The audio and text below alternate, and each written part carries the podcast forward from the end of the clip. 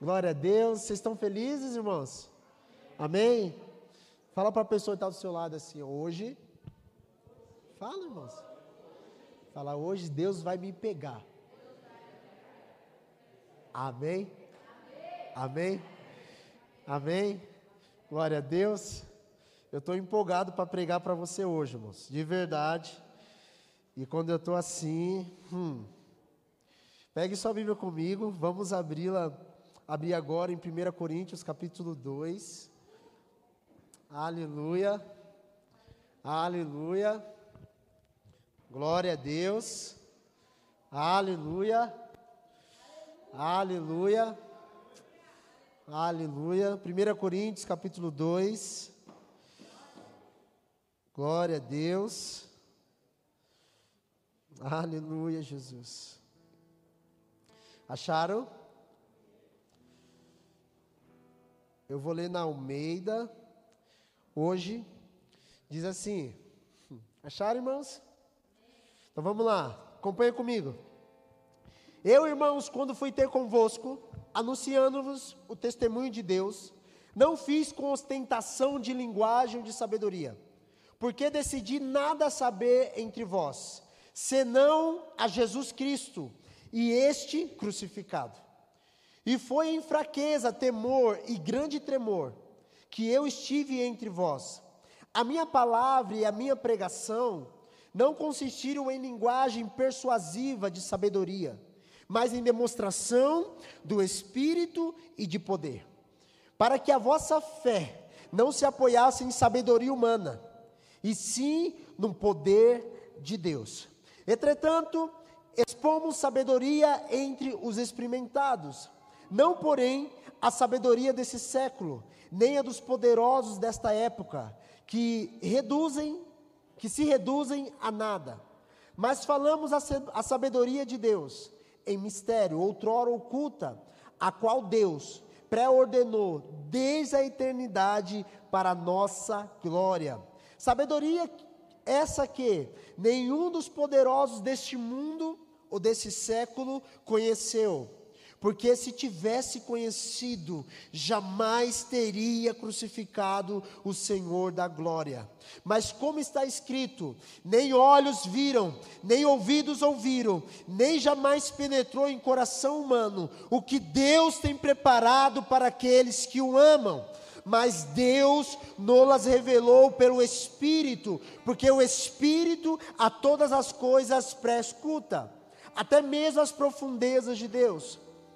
Porque qual dos homens sabe as coisas do homem senão o seu próprio Espírito que nele está? Assim, também as coisas de Deus, ninguém as conhece senão o Espírito de Deus.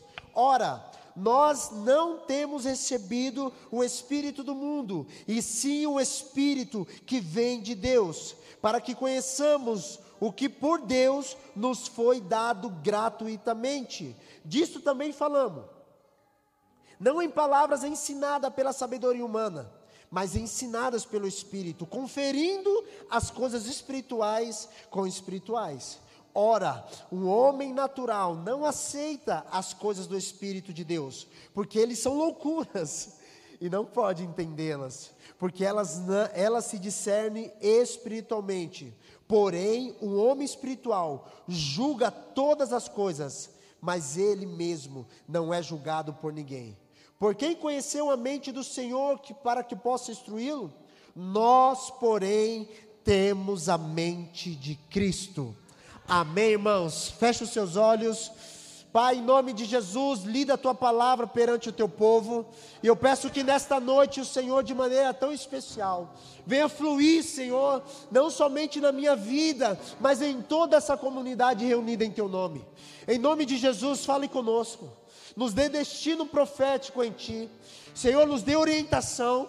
Senhor, fale conosco. mexe comigo, Senhor. Mexe conosco nesta noite nos alerta, nos desperta, fale ao nosso coração, nos tira de uma letargia espiritual para que possamos entrar no movimento, nas ondas do Espírito. Em nome de Jesus, ó Deus, fale conosco, toca os meus irmãos aqui reunidos em Teu nome, Pai, para a glória do nome de Jesus. Diga amém.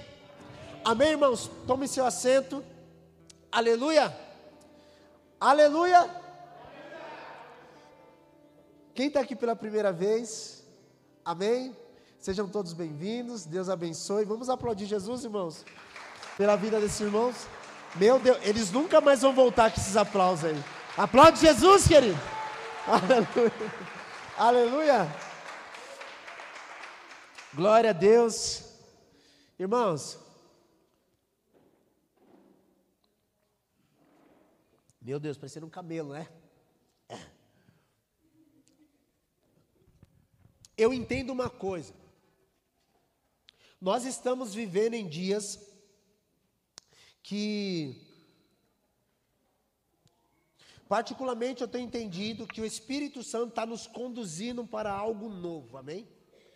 Diga assim: eu vou viver algo novo. Quando eu falo de algo novo, eu estou falando de algo novo dentro de você. A gente quer que as coisas mudem do lado de fora, enquanto Deus quer te mudar por dentro.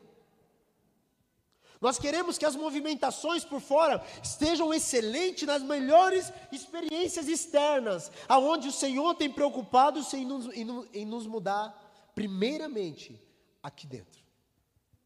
Por isso que eu entendo que tudo novo começa aqui. Amém?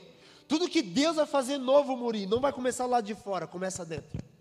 Tudo que Jesus vai fazer novo vai começar aqui dentro. Por isso que Ele está mexendo com você, Ele vai tocar você, Ele tem despertado você, Ele já chamou você para se batizar, Ele já falou para você começar o discipulado, Ele já falou para você começar a orar, para você se arrepender, para você se posicionar, porque começou dentro, irmãos. Só que não para dentro. Começa dentro mas o rio vai fluir para fora, irmãos. Tudo tem uma fonte.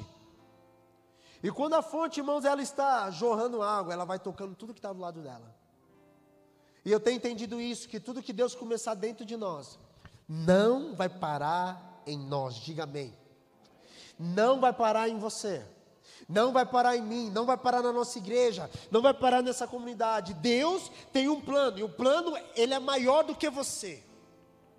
Deus ele ultrapassa, ele começa em você, ele faz em você, mas a vontade de Deus é que ele, a partir de você, toque outras pessoas. Amém, irmãos?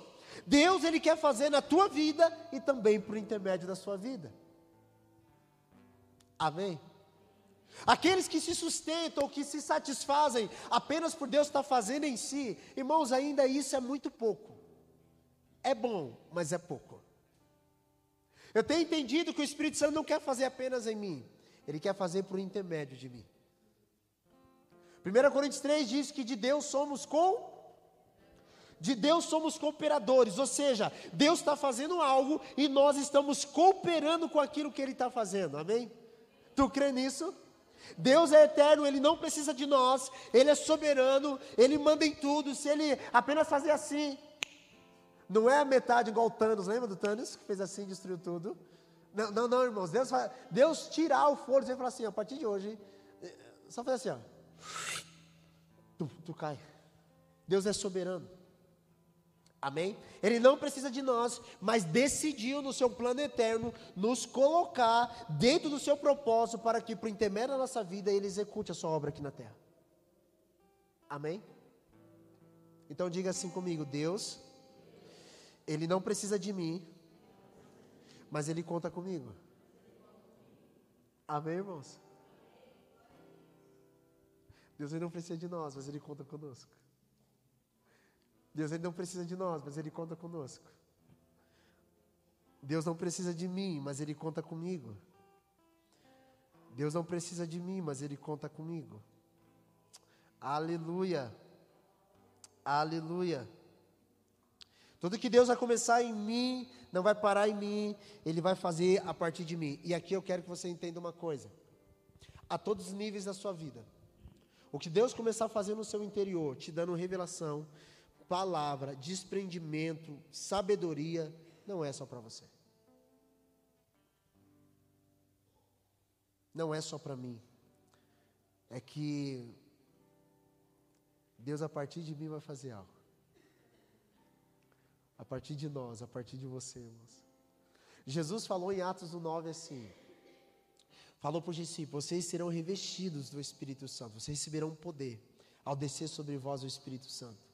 Então vocês serão minhas testemunhas em Jerusalém, Judéia, Samaria, até os confins da terra. Minhas testemunhas. Sabe o que Jesus estava dizendo?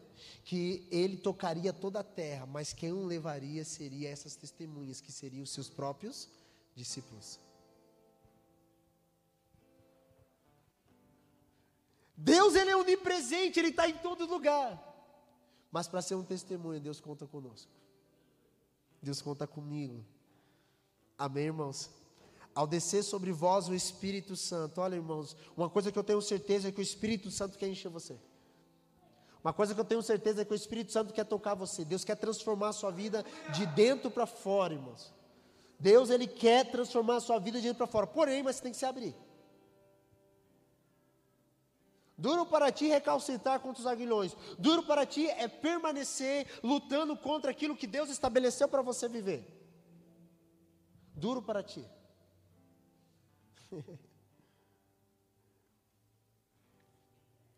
Eu quero entrar na palavra que eu li. O Espírito Santo inspira o apóstolo Paulo a escrever 2 Coríntios dizendo assim: Irmãos, eu não fui a vós com uma linguagem persuasiva. Grave isso. O que, que é linguagem persuasiva? São técnicas na qual o propósito da conversa, da pregação, é convencer o outro a respeito daquilo que eu quero que ele faça. O apóstolo Paulo diz assim: ó, Eu não fui a vós com linguagem persuasiva humana, com a sabedoria humana. Eu não fui até vocês assim. A minha pregação não consiste nisso.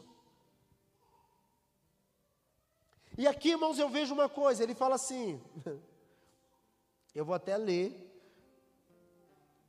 Ele diz assim: Porque decidi nada saber entre vós, senão a Jesus Cristo e este crucificado.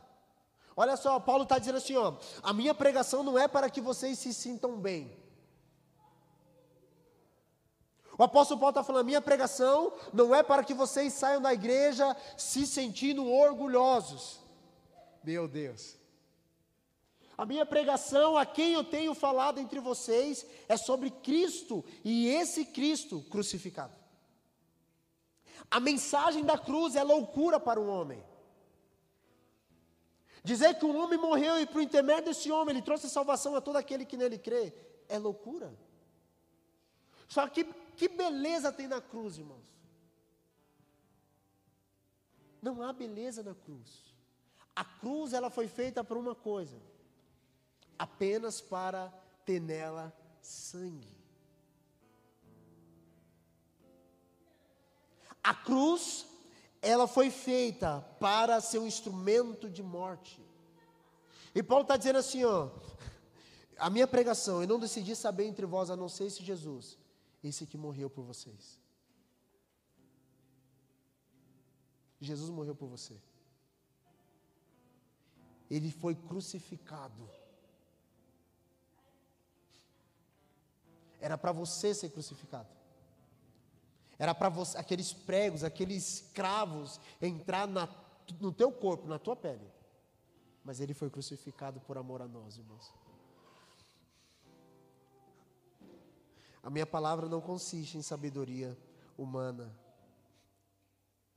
Paulo diz no versículo 4: A minha pregação a minha palavra e a minha pregação não consistir em linguagem, em linguagem persuasiva de sabedoria, mas em demonstração do Espírito e de poder. Sabe o que o Espírito Santo ministra, irmãos?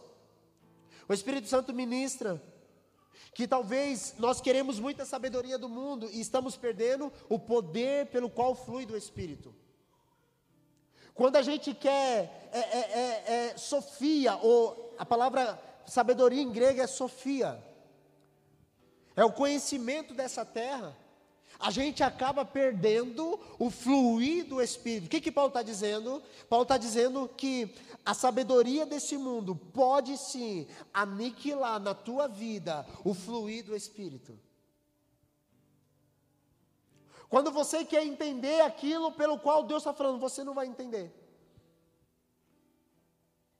A sabedoria do mundo, segundo escreveu o apóstolo Tiago, ela é terrena e ela é diabólica. O apóstolo Paulo vai afirmar dizendo assim: a minha palavra, a minha pregação não é de sabedoria humana. Lá em Gálatas, Paulo vai falar que o evangelho pelo qual ele recebeu foi dado a ele por revelação. E quando você anda, anda em revelação, você anda no poder do Espírito Santo. Você não anda, irmãos, em sabedoria humana. Eu não estou falando sabedoria que vem de Deus, a sabedoria humana. A sabedoria humana, ela quer achar, irmãos, é, é, é, é resposta para aquilo que não tem resposta. Por exemplo, um dia, o Senhor Jesus falou para Pedro, quando ele estava no barco: Pedro, coloca o pé na água e vem, anda sobre as águas.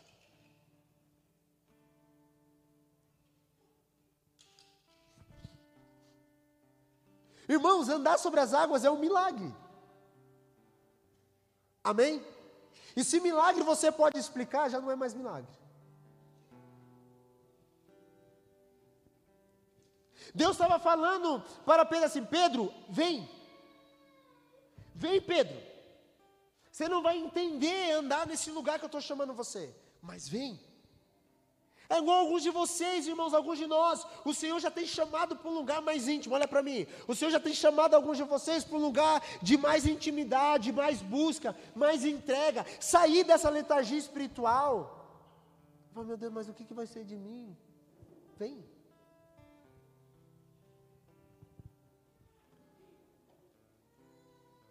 Vem. Pastor, mas eu não estou entendendo. Eu também não. Sabe o que é o legal de ver a Deus? É que a gente obedece sem entender. Quando você quer entender tudo que Deus está fazendo, você não entra no lugar de obediência.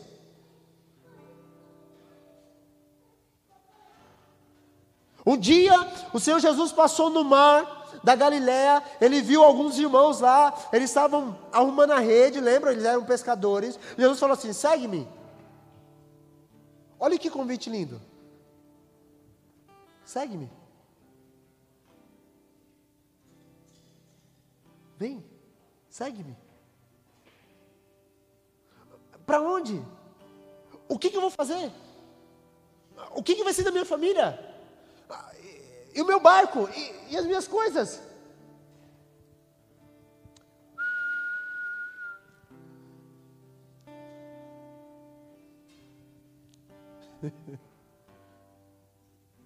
Segue-me.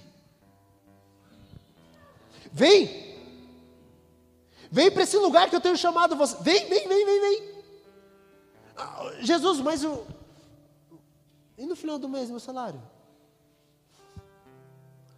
Quem vai pagar meu aluguel? E meus filhos? E minha sogra? Irmão, Jesus ele não explica, ele apenas fala: vem.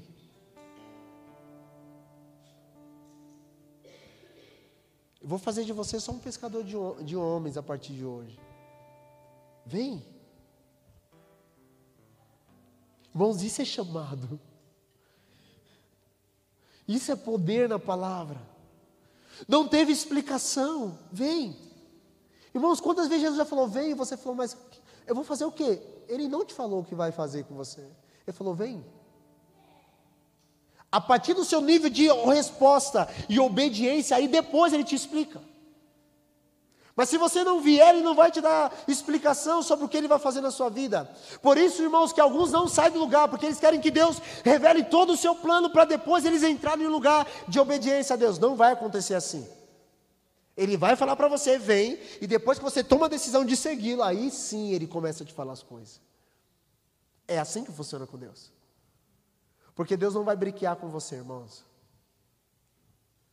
Lembra em Mateus capítulo 19, quando Jesus encontra aquele jovem rico? Lembra? A Bíblia diz assim: que o jovem rico vem e vai dizendo assim: Bom mestre, o que farei para herdar a vida eterna? Ele falou: Ah, você quer herdar a vida eterna? Então tá bom. É o seguinte: é, você guarda os mandamentos? Sim, todos eles. Tenho feito isso, isso, isso, desde a minha mocidade, desde a minha juventude, eu tenho obedecido às suas leis. Aí Jesus fala para ele assim: ah, legal. Vende tudo que você tem, dê aos pobres, e você terá um tesouro no céu. Depois vem e siga-me. A Bíblia diz que aquele jovem, aquele homem, ele era tinha muitas posses, muitas propriedades, e ele sai triste da presença de Jesus. Ele não faz o que Jesus falou para ele fazer. Olha o que Jesus fala para ele: venda, entrega, depois você vai ter que me seguir. E parou a conversa de Jesus ali.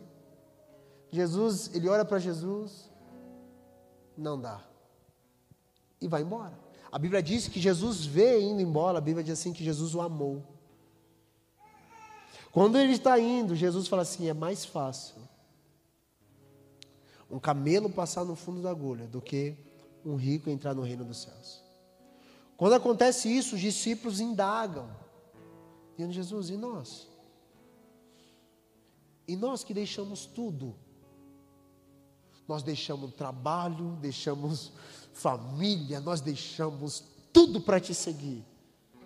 Jesus vira para eles e fala assim: Todo aquele que deixou tudo para me seguir receberá 30, 60 e 100 vezes mais ainda nessa terra, e por fim ainda a vida eterna. Irmãos, só que Jesus falou isso para os discípulos que estavam seguindo, não para o jovem rico. Se o jovem rico tivesse vindo, ele receberia essa palavra. Mas Jesus não vai fazer brique conosco. Ele só fala para aqueles que já estão seguindo. Jesus só vai liberar o plano, o propósito para aqueles que já estão seguindo. Por isso que querer entender tudo, irmãos, nessa altura do campeonato, não vai, você só tem que obedecer. Pastor, mas eu, eu já entendi que eu tenho que se batizar, mas eu, eu não sei, pastor, acho que. Ai, não estou preparado. Jesus falou com você? Falou, então só obedeça. Só obedeça, meu amado. Você vai entender posteriormente quando ele te falar. Se ele falou com você, só obedeça. Só obedeça. O cenário atual que nós estamos vivendo, irmãos, é um cenário na, que tem falta de poder. E a falta de poder é a, a, a ela é substituída, o poder é substituído pela sabedoria. A sabedoria desse mundo. Quanto maior for a sabedoria desse mundo, menos demonstração do Espírito e de poder haverá no nosso meio. E aqui eu quero dizer uma coisa: eu não sou contra o saber. Ao, ao contrário, irmão, nós temos uma escola aqui. Eu não estou falando para você estudar, para você. Eu não estou falando para você ser um ignorante, um burro, não é isso. Você tem que buscar sim. Só que isso tem que fluir do Espírito. A sabedoria do mundo vai fazer você se afastar das coisas de Deus. O reino de Deus, ele é contra a sabedoria do mundo. Daniel, ele tem uma visão, olha para mim, Daniel tem uma visão. Ele vê, lembra aquela pedra que foi solta sem ajuda de mãos humanas. Daniel. Essa pedra ela rolou, ela foi solta, cortada, ela rolou e deu contra os impérios do mundo. Daniel vai dizer que essa pedra é o reino de Deus. O reino de Deus é contra a sabedoria do mundo, é contra o sofisma do mundo.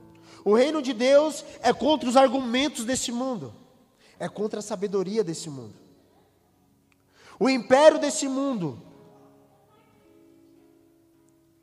é tudo aquilo que se levanta contra o conhecimento de Deus, irmãos. Tudo que se chama por Deus, tudo que se levanta contra Deus, o império desse mundo, ele vai contra. Tudo que é contra o Senhor, a Sua palavra, é a é sabedoria do mundo caído. A Bíblia vai chamar isso de sofisma. Sofisma ou coisa semelhante. O que é sofisma, pastor? Eu nunca ouvi essa palavra. Sofisma, particularmente, é estrutura de pensamento rígido, aonde Satanás coloca nas nossas vidas uma sabedoria dizendo assim: não, eu nasci assim, eu vou morrer assim. Tem pessoas que dizem assim: não, eu nasci pobre, eu vou morrer pobre.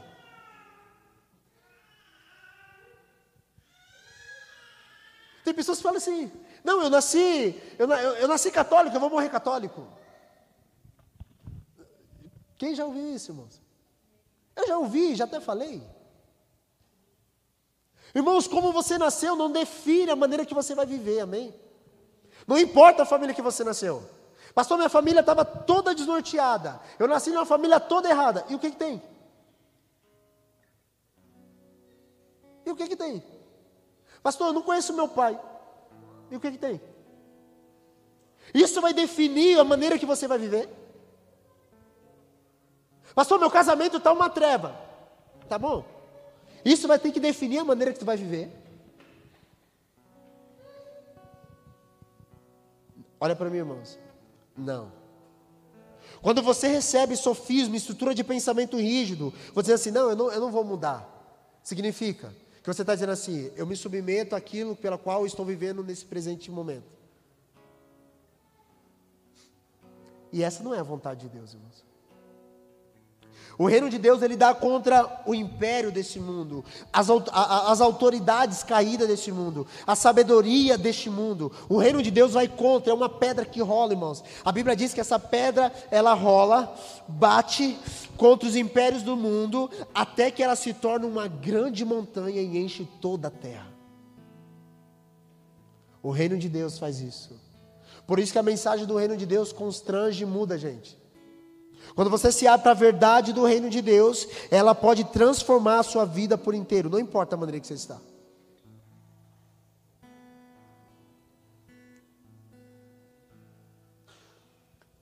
O reino de Deus vai contra o império deste mundo. Diga amém. Diga assim: o reino de Deus vai contra a sabedoria do mundo. Amém, irmãos? Isso é tão sério que quando Jesus se manifestou, ele foi contra a sabedoria dos seus dias. Deixa eu dar um exemplo para você. A religiosidade é tão terrível, tão terrível, que no dia que Jesus se manifestou, tinha uma galera enferma, um monte de gente enferma, e era sábado. Eles falou, cara, é sábado, a Bíblia diz que ele se moveu de íntima compaixão. O que é íntima compaixão, pastor? Íntima compaixão, olha para mim, irmãos. Íntima compaixão é você se mover em paixão pela pessoa. A compaixão faz você ter ação, a dó faz você só ter dó. Ah, eu tenho dó daquela pessoa, você não faz nada por ela. Quando você sente compaixão, você vai ter ação. Diga amém. Jesus ele se moveu em íntima compaixão. Por isso todas as pessoas que ele se movia em íntima compaixão saía de perto dele restaurada, porque ele agia. Jesus ele agia, porque ele se movia em íntima compaixão. A íntima compaixão faz a gente ter ação para solucionar problema. Então era sábado, tinha um monte de gente enferma. A religiosidade dizia assim: ó, não pode curar no sábado. Mas Jesus falou, cara, o cara está enfermo coração dele se moveu. Ele falou: Vou curar. Era sábado, irmãos. A religiosidade dizia assim: Não faça. O que, que Jesus fez? Curou. Sabe o que significa isso? Particularmente, irmãos, a sabedoria, o reino de Deus que Jesus estava proclamando, Mateus 4,17. A primeira mensagem de Jesus era: arrependei-vos, porque está próximo o reino dos céus. Quando ele vem trazer o reino de Deus sobre a terra, ele está indo contra a sabedoria e o sofisma da sua época, do mundo. Então ele vai na contramão. Ele vai na contramão de tudo. Por isso que querer ser cristão e querer mover como o curso do mundo está indo, irmãos, é, é, é, é, é balela, irmão. Irmãos, olha para mim aqui, conversa agora não. Irmão, ser cristão e se e, não, não, eu vou, eu vou seguir, eu vou seguir o mesmo padrão que o mundo segue. O reino de Deus não chegou até ti ainda. Quando o reino de Deus toma você, tudo muda, irmãos. Tu falei, eu não vou ser um mentiroso. Eu não vou adulterar. Não, não, eu não vou. O reino de Deus chegou até mim. Não, não, não, não. Eu não vou fazer brick fedido, feio. Não, não, não, eu não vou. Todas, todas as vezes que Jesus passou em algum lugar, teve duas manifestações: ou teve muita manifestação de poder, ou muito ódio, porque ele se manifestava no poder. Tinha duas reações na vida de Jesus: alguns o amavam e outros o odiavam. E aqui eu quero te dizer uma coisa: quando você se posiciona em Deus, vai ter esses dois tipos de gente na sua vida. Alguns vão falar assim: meu Deus, foi a melhor coisa que você fez na vida. É isso aí mesmo, não tem volta, vai ser louco. E outros falam assim: você é louco mesmo. Cara, é isso mesmo. Eu estou contigo. É isso mesmo. Um cristão vive assim. Outro fala assim: não, esse cara está maluco.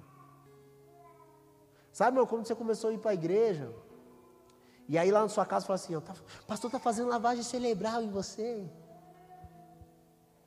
Lembra? Que, que é esse negócio aí de jejuar? Ficar, fazendo, ficar passando fome. Eu vou lá falar com o seu pastor. Aconteceu isso comigo, irmãos. Já contei aqui, vou refrisar. Um dia o pastor pediu, falou, irmão, vamos jejuar. Isso era 2004, 2005. E era um jejum prolongado de dezenas de dias, direto. Então foi primeiro dia 5, enfim, deu ali no 15, 15 dias, eu morava com a minha mãe ainda, minha mãe, tadinha da mãe, ela não conhecia Jesus. Ela brava, eu era um jovenzinho, ela falou assim: Eu vou lá falar que você pastor, está fazendo lavar celebrar na sua cabeça. Dias sem comer, irmãos, dias. falei, mãe, não é o pastor, mãe. Eu quero Jesus, mãe. Eu quero Jesus. Magro, irmãos. Sabe aquela música lá? Eu era magro que dava dó, que dava dó. Meu paletó listrado era de uma listra só. Irmãos, era assim, ó, fino. Colocava de lado, de frente, não sabia, estava. E jejuns prolongados, prolongados. Eu vou lá falar que seu pastor está fazendo, fazendo lavagem cerebral. Não era o pastor, irmão. Jesus estava me chamando. Jesus estava dizendo: Eu te quero, meu filho. Mamãe não entendia na época. Assim é um posicionamento, irmãos. Quando você se posiciona em Deus, vamos falar: Você está maluco. Mas pergunta se eu me arrependo. Por isso, se você se batizar, pode ser que hoje fale assim: Meu Deus, ninguém vai entender. Daqui a 20 anos a gente conversa. Eu vou perguntar: Você se arrepende? Você vai falar assim: Não, foi a melhor coisa da minha vida. O reino de Deus, ele vai contra a sabedoria do mundo. Eles vão falar que você é louco. Amém, irmãos? Na verdade, Deus está procurando os loucos, irmão, nesses dias. Sabe, essa vida normalzinha que você tem vivido, acordado, indo trabalhar, pecado, pecado, pecado, voltando para casa, ganhando dinheiro, pagando salário, pagando aluguel, vivendo assim essa vida normalzinha, sabe? Essa vida normalzinha. Deus está procurando os malucos.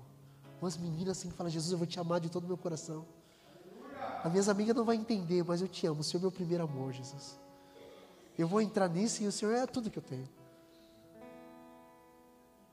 Sabe uns caras malucos assim que os, os amigos do teu falam, mano, você mudou mesmo, né? Mudei. E Jesus quer mudar você também. Mas como é isso aí, cara?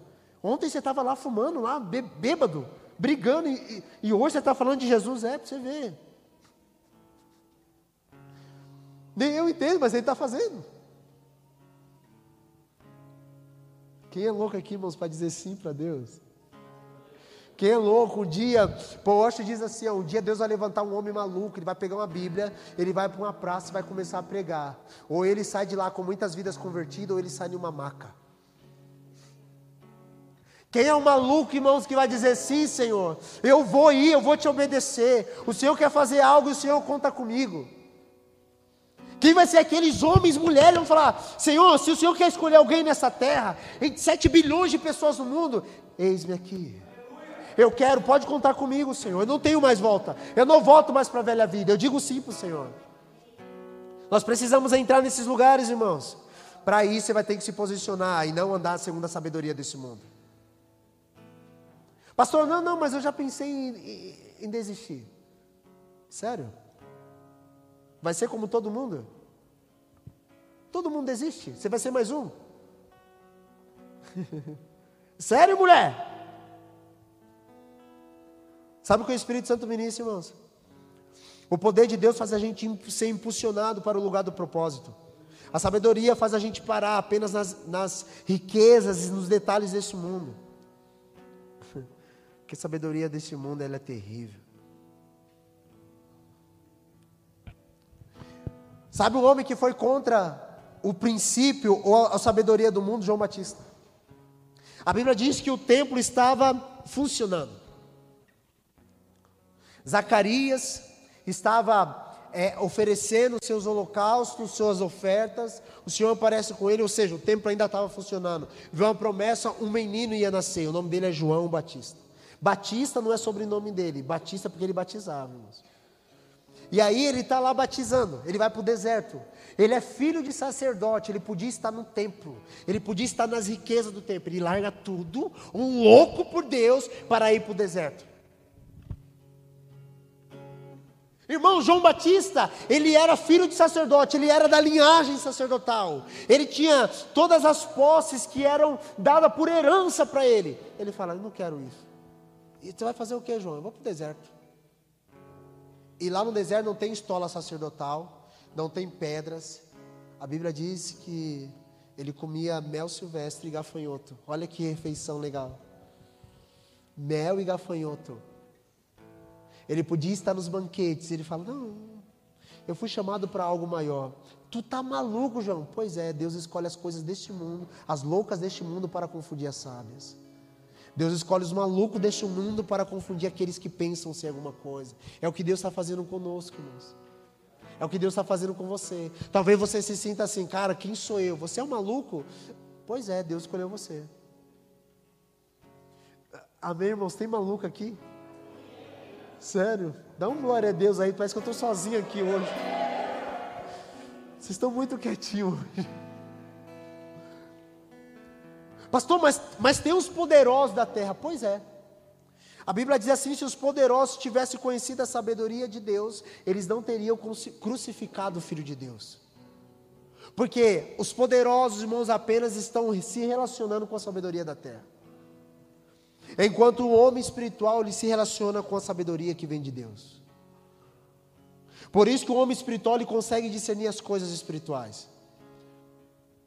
Exemplo, essa pregação hoje está como uma conversa de bêbado, né? Ninguém está entendendo nada. Você já vai entender. Aquele que é espiritual está discernindo as coisas no espírito. O homem natural não discerne.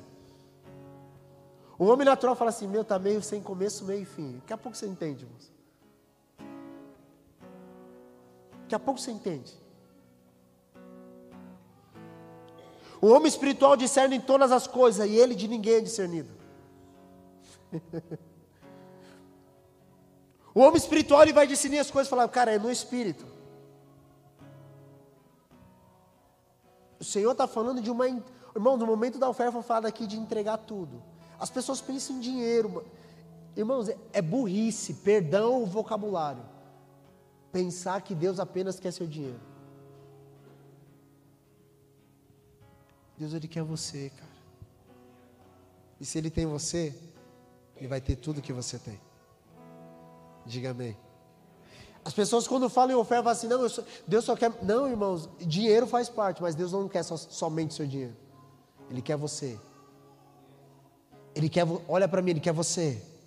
Ele quer que você se entregue de verdade. Pare dessa vida monótona, frieza espiritual e fala: Deus, eu vou entrar nesse lugar da sarça. Eu vou entrar nesse lugar, no lugar santo, vou tirar a sandália dos meus pés e vou entrar nesse lugar. Vou sair do mundo. Olha, irmãos. Ah, meu Deus, a sabedoria de Deus é tão louca. Que a sabedoria de Deus, ela é louca. Olha, irmãos, quando Deus tira Moisés do Egito, lembra? Moisés, ele era um príncipe no Egito, tinha vestes lindas seria talvez um futuro faraó. Dele vai salvar aquele cara. Sabe o que acontece com Moisés? Ele é perseguido. No outro dia ele vai separar uma briga entre os irmãos. E aí ele vai sofrer e falar: Cara, quem te constituiu juiz sobre nós? Você matou um cara ontem. E aí ele foge, lembra? Estou resumindo, ele foge. E nessa fugida, irmãos, ele vai tirando toda a sua vestes. Tudo. Tudo que ele tinha no Egito, ele vai tirando. A sua túnica, a sua veste, os seus braceletes, ele vai deixando nessa caminhada. Até que ele chega lá na terra de Jetro, lembra? Seu sogro, que se torna sogro. Lá ele fica 40 anos, 40 anos, pastoreando, irmãos. 40 anos trabalhando para Deus no deserto, sem aparecer para ninguém. Um dia ele está lá fazendo o seu trabalho e Deus aparece para ele numa sarça ardente, pegando fogo. Aquela sarça, ele olha e fala: Meu Deus. Irmãos, uma árvore pegar fogo no deserto é normal, o sol é escaldante. Mas a sarça não se consumia, ou seja, não acabava. Ela, não, ela, ela ficava ali inteira e não acabava. Moisés é atraído, os olhos de Moisés é atraído para aquele lugar. Quando ele chega lá, ele olha assim e fala: diferente. Bem diferente. Aí uma voz sai da sarça, dizendo: Moisés. Ele fala: que foi? Ele, Deus fala para ele da sarça: Tire as sandálias dos seus pés. Porque o lugar que você está é terra santa. Pastor, por que a sandália? Porque na caminhada do Egito até o deserto, Moisés tirou todas as suas vestes, menos a sandália. E ainda ele está com as sandálias do Egito. Porque aquelas sandálias do Egito protegeu os pés dele nessa caminhada, nessa peregrinação no deserto. Mas quando ele se depara com a glória de Deus, tá falando, Deus está falando para Moisés: Moisés, tira as sandálias do Egito, ou seja, remova essas coisas que estão no seu fundamento no mundo, Moisés. O seu fundamento do mundo precisa ser removido. Aqui nesse lugar, irmão, não era só a terra, não era um pedaço de terra que era santo. O que Deus está falando para Moisés é assim: ó, a estrutura da sua vida ainda é do mundo, Moisés. E eu preciso que você remova isso. Tira a sandália dos seus pés. Tira a sandália dos seus pés, porque a partir de hoje tu vai habitar em um lugar de santidade. Ah, irmãos, irmãos, irmãos, irmãos, isso é loucura. Porque Deus pede para você renunciar tudo. Lucas 9:23. Qualquer que quiser ser meu discípulo precisa renunciar a própria vida para me seguir. Precisa largar tudo do mundo, irmãos. Precisa largar tudo. Precisa dizer, Jesus, eu vou tirar tudo. Eu tiro as vestes, eu tiro a sandália, eu mando embora mesmo, Senhor. Vai lá, eu não vou andar mais isso aqui. Agora eu vou andar diferente. Os meus pés agora vão andar em um lugar de santidade. Sabe, o pecado precisa ser removido. Precisa mesmo, irmãos. Fala, cara, eu vou, eu vou. Ó, irmãos, tem pessoas que falam assim, não, pastor, mas eu já. Pastor, eu já, eu já parei disso. Pastor, eu já casei, eu já saí do adultério, eu já arrumei minha vida. Pastor, mas eu já e seu fundamento? Os seus pés. Por que caminho vocês têm caminhado? Sabe quando o reino de Deus chega, irmãos? Sabe o que João fazia quando ele pregava o arrependimento? Depois que ele pregava, as pessoas faziam o quê? O que, que as pessoas faziam depois que João pregava o arrependimento? Elas se. Irmãos, elas não chegavam assim, ó. De mergulho. A Bíblia diz que eles entravam nas águas. E sabe o que é a primeira coisa que entra nas águas? Porque se Deus purificar a sua caminhada nessa terra, irmão, você começa a ser purificado por inteiro, começa nos pés. Se Deus começar a purificar os seus caminhos, começar a purificar o seu estilo de vida, por onde você tem caminhado, irmão, sua vida será transformada. Você entra nas águas. Sabe quando a visão de Ezequiel, que era a visão do mar? As águas davam onde? Primeiro? Primeiro aos pés, irmãos. Sabe o que Jesus está ministrando? E isso é loucura. Se você purificar o seu caminho, como o jovem purificará o seu caminho, diz a palavra, observando os mandamentos do Senhor. observando a palavra de Deus. Como pastor eu vou purificar meu caminho? Como eu vou purificar meus pés? Obedecendo a palavra, meu amado, obedecendo o que está escrito. É dessa forma que a gente vive. O reino de Deus veio, e a Bíblia diz, irmãos, que aquela pedra que rolou, que ela foi contra aquela estátua, lembra a estátua de Nabucodonosor? Deu contra o quê? A Bíblia diz que deu contra os pés da estátua. O reino de Deus foi no fundamento. Pá! O reino de Deus começou a destruir de baixo, irmão, do fundamento até chegar na cabeça. Acabou com tudo. É o que o Senhor está fazendo conosco, amado. O Senhor está mexendo com a gente. O Senhor está mexendo com a gente. Pastor, mas eu quero seguir aquele caminho. Então vai. Você não quer entrar no lugar santo, então vai, segue tua vida. Se você acha que esse caminho é bom, então vai, meus irmãos. Pode ir. Mas eu quero te dizer uma coisa, como atalaia do Senhor como um profeta da parte de Deus. A Bíblia diz que quando o atalaia, a sentinela está no, na muralha e ela vê o inimigo vindo, e se ela não avisar, o sangue da cidade estará sob a culpa dele. Esse sangue não terá na minha mão. A Bíblia diz isso. Então, como atalaia do Senhor, irmãos, se você seguir esse caminho de perversidade, o fim dele é morte. Você está avisado. Você está avisado. Há caminhos que para o homem parece bom, mas o fim deles são caminhos de morte. Parece bom, mas não é. Não é. Parece, mas não é. Parece, mas não é. Entrai pela porta estreita. Porque larga é a porta. Espaçoso é o caminho que leva a perder Entrai pela porta estreita.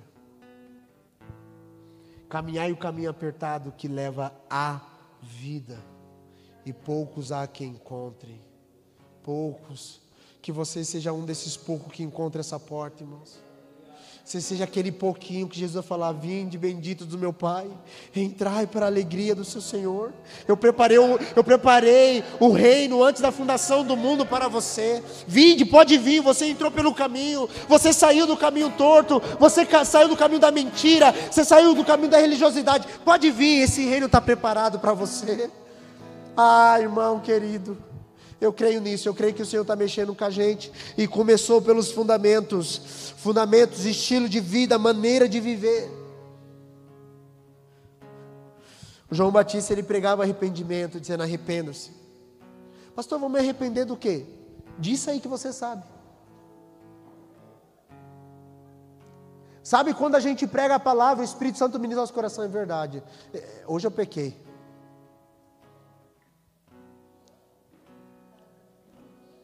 Sabe quando avivamento vem, irmãos? Não é quando a gente vem para a igreja assim, ó.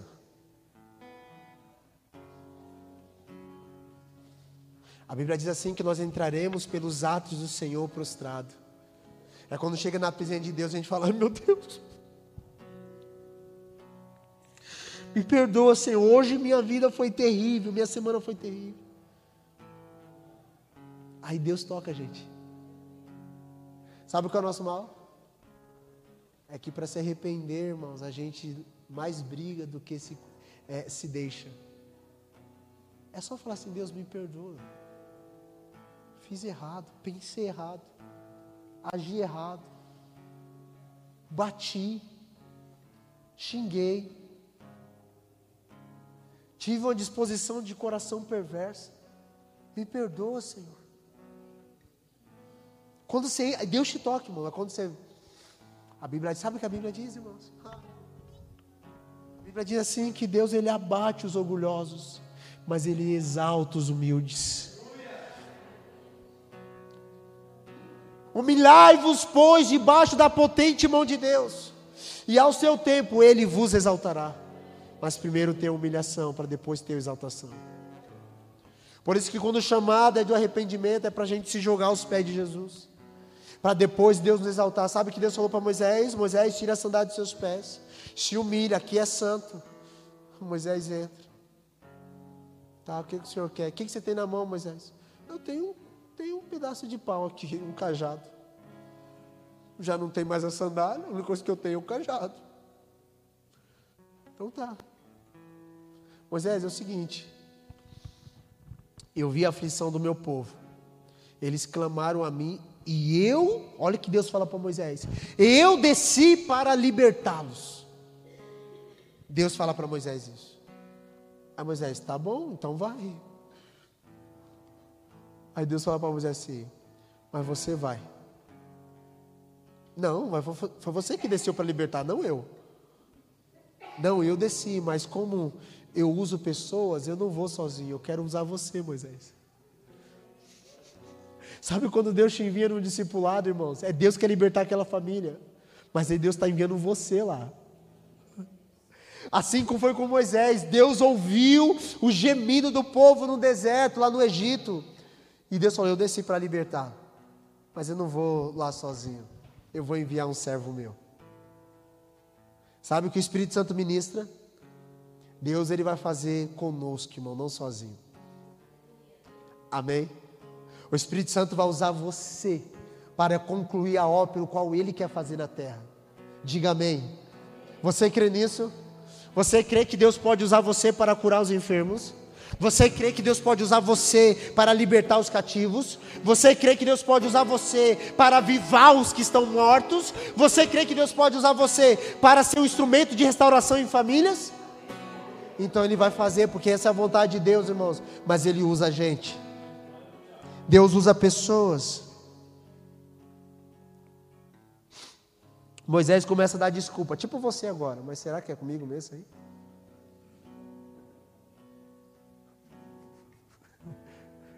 Fala Deus. será, será que sou eu esse cara aí? Moisés começa a falar: ah, Senhor, eu sou gago. Eu não, não sei falar.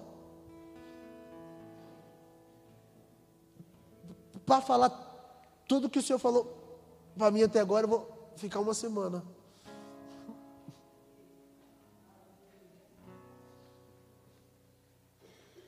Senhor, eu, eu, eu não tenho aptidão. Agora, se você parar para pensar, Moisés era um príncipe no Egito. Ele conhecia toda a estrutura egípcia. Ele foi ensinado nas escolas de Faraó. Irmão. E ele está diante de Deus dando desculpa. Será que isso não fala ao nosso coração? Será que quando o Espírito Santo está falando conosco, a gente fala assim, mas acho que não tem nada a ver, acho que não é comigo, não. Não, não, Deus vai me levantar nessa cidade, eu vou ter 30 discípulos, vou fazer discipulado. Capaz, acho que não é comigo não.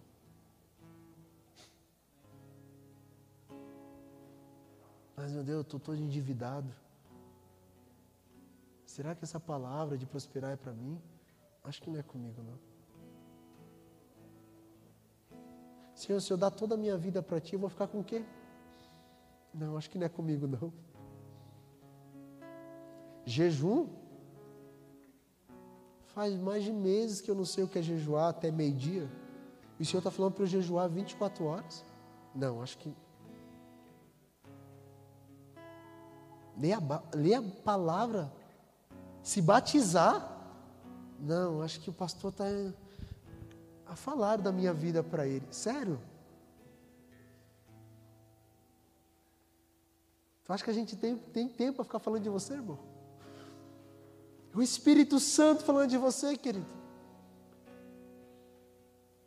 É só você dizer assim para ele. Moisés começa a dar desculpa. Deus fala para Moisés: Você tem a sua mão, tem um cajado. Então joga o cajado no chão. Quando Moisés joga o cajado no chão, o cajado vira uma serpente. Meu Deus, sobrenatural. Pois é, Moisés. Pega o cajado virou pau de novo. Joga o cajado, Moisés. Pega o cajado. Virou pau. Sabe o que eu aprendi esses dias? Quando você tem as coisas paradas em você, elas são coisas naturais. Mas quando sai de você, se torna sobrenaturais. Se torna coisas sobrenaturais, irmãos. Pastor, mas é, é só para mim.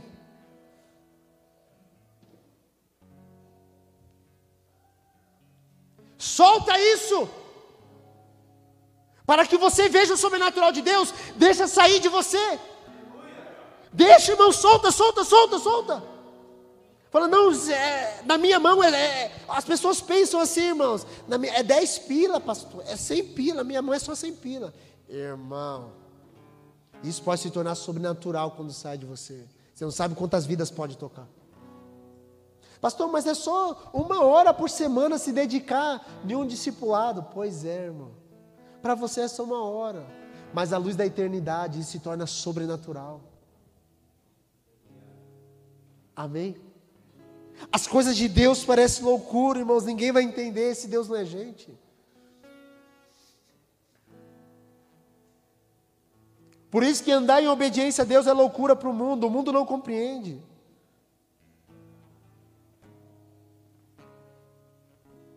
Deus falou: casa. Tem que casar, sair da fornicação, alinhar a vida. Ah, mas não tem dinheiro. E quem disse que precisa de dinheiro para casar? Casa. Porque está amaldiçoado, irmãos, está atraindo maldição para a vida, uma vida de prostituição. Tem que casar, alinhar a vida. Amém, irmãos? Pastor, mas não vai ter festa. E quem disse que precisa de festa? Não, festa é só prejuízo. Você vai alimentar os outros, vai dar comida para o outro, ainda o outro vai falar mal de você. Ah, não teve, não teve o que eu queria lá.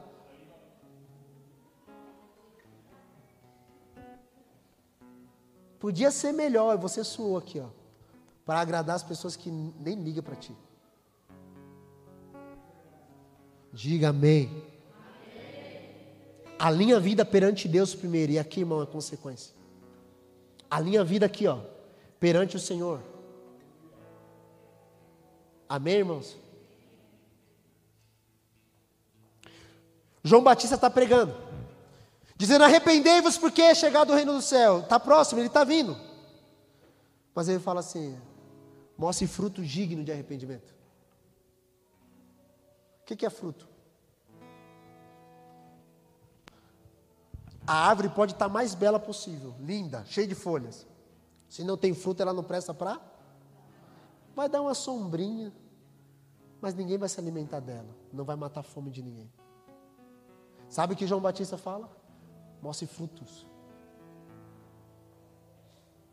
Não é, mostre, não é, não é solte palavras. Ah, tá falando, falando, falando. Não. Cadê a vida? Mostre fruto. Pastor, mas aquele cara fala tão bonito. E o que que tem? Rita, ele falava muito bonito e convenceu um monte de gente a matar judeus, irmãos. Pessoas que falam bonito, sabedoria do mundo, não muda as coisas de Deus, irmãos. Nós não estamos buscando a sabedoria dessa terra. Pastor, eu não gosto de que você fala, você é meio bruto. Pois é.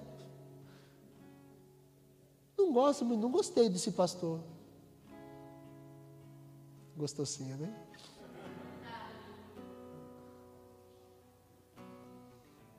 Porque normalmente a gente quer um, uma palavra de macio, né? Vou sair lá do culto mais suave. Senhor, fala comigo hoje, eu quero sair leve. Sabe quando você sai leve?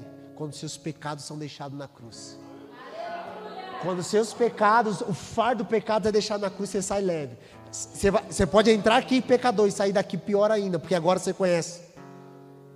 Agora tu sabe de falar, é verdade, cara.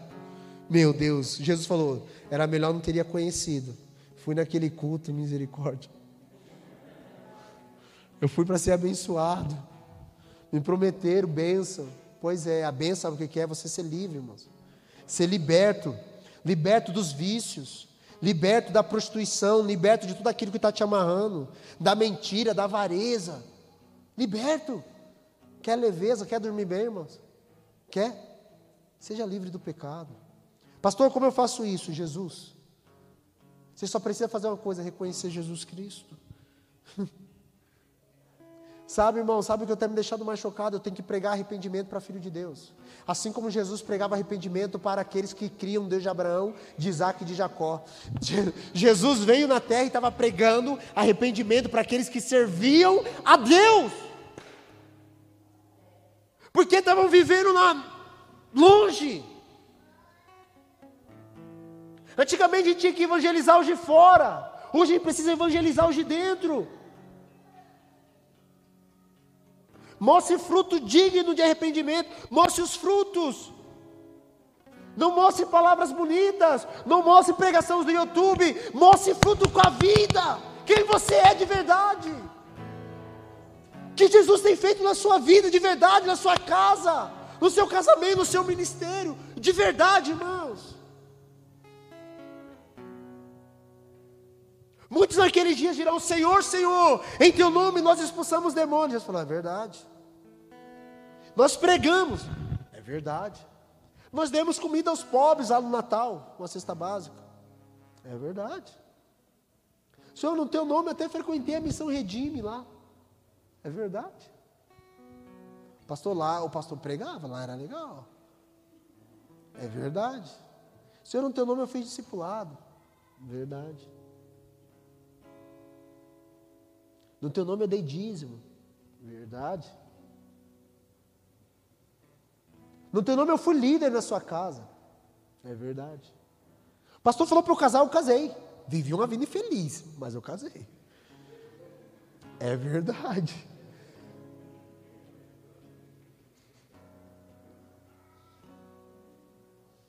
Você fez tudo isso. É perigoso Jesus olhar e falar assim: ó, você fez tudo certinho. Você fez tudo certo sem mim. Eu não conheço você.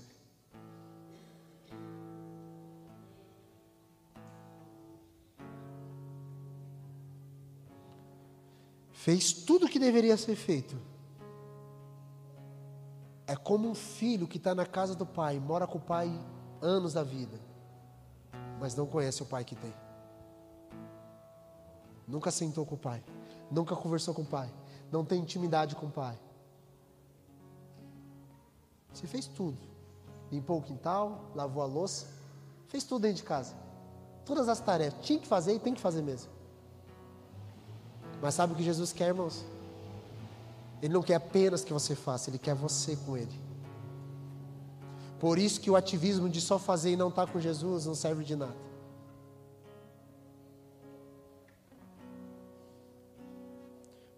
Isso é fruto.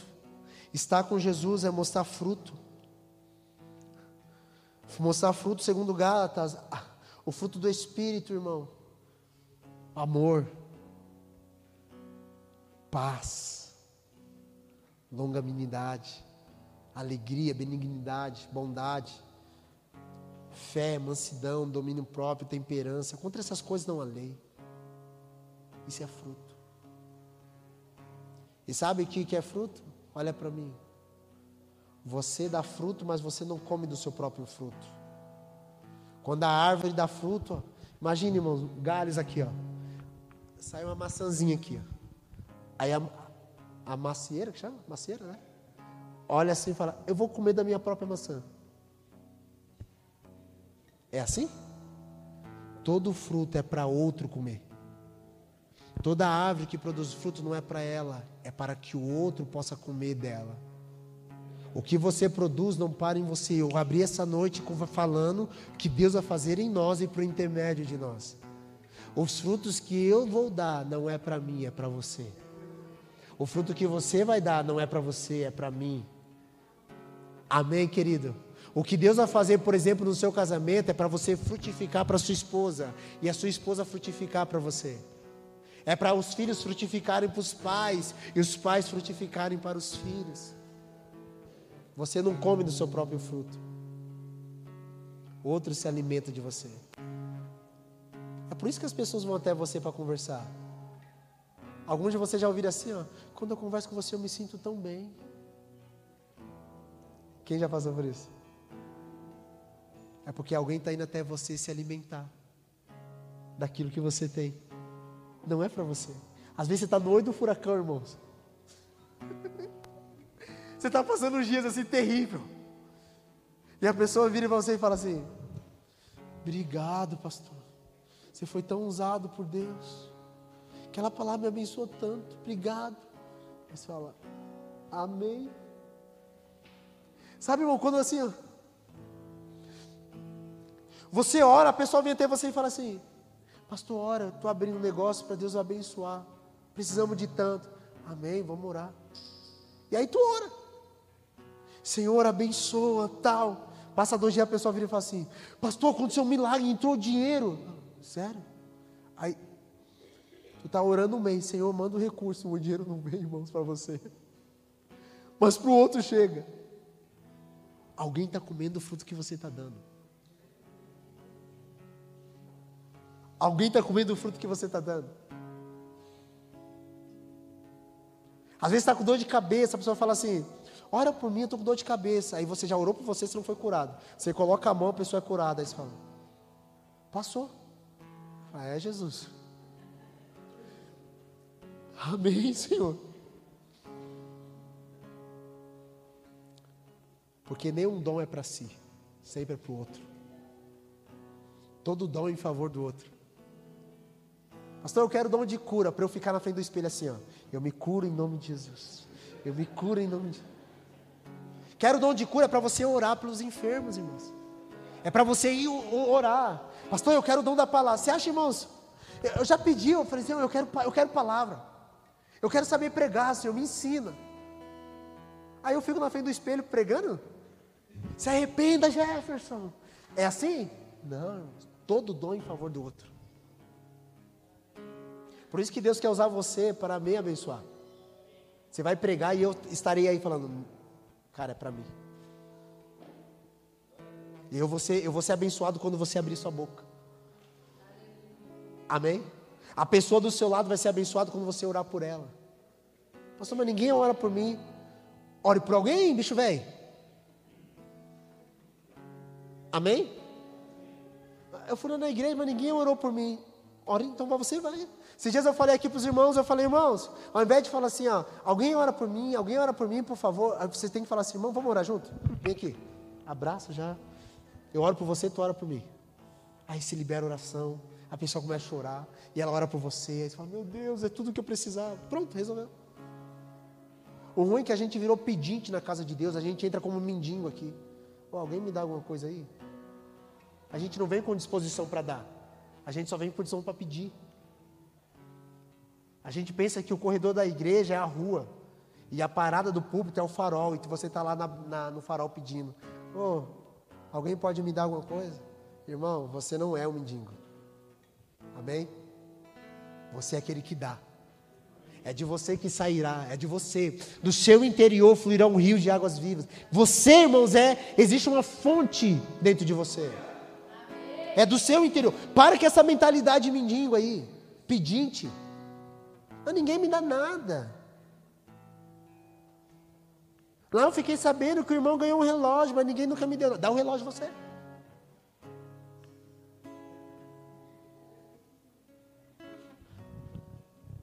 Lembra, Raul, quando eu dei o um carro para ti? Eu fui visitar o Raul uma vez no trabalho e eu fui com o carro dele que eu tinha dado para ele. Raul é pastor lá em Maravilha. Raul tinha testemunhado lá no, no, no trabalho dele, que ele tinha ganhado um carro. Eu cheguei com o carro do Raul, que não era mais meu. O rapaz estava lá na, trabalhando naquele negócio de pneu lá. Falou: Esse carro é do Raul mesmo? Falei: É do Raul. Ou é verdade que ele ganhou o carro? Falei: É, cara. Sério? Sério, cara. E o Raul estava trabalhando lá no escritório, esperando ele descer. E ele conversando, falou, cara, lá na igreja dá carro.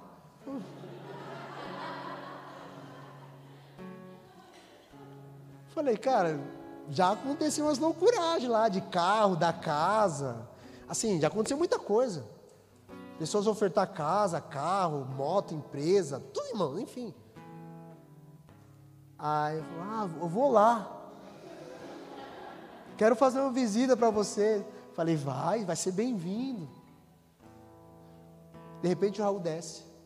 Ô oh, pastor! Eu falei, aí o Raul vira e fala assim: ó, foi ele que deu o carro. Ele falou, você que deu o carro para ele? Aí eu, hoje eu posso contar que já passou muitos anos, irmãos. Não estou me gabando, não. Aí eu, é, foi. Foi. Você fica todo constrangido na hora. Mas é uma mente escravizada, só quer ir para pedir, irmão, só quer receber, não dá nada. Não dá nada. Quer viver o sobrenatural? Deixa sair de você, irmãos. Jogue o cajado no chão, você virá o sobrenatural. Pare com essa mente pedinte, pelo amor de Deus. Seja transborde a partir de você. Transborde a partir de você.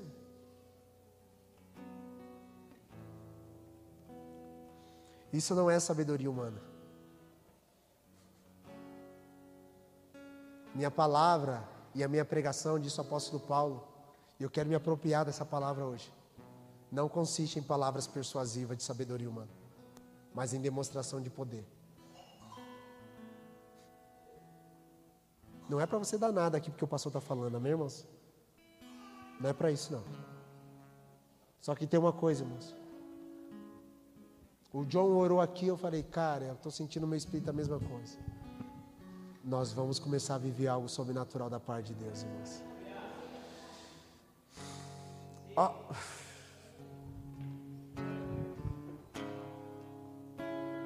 Pastor, Deus já falou comigo, só obedeça.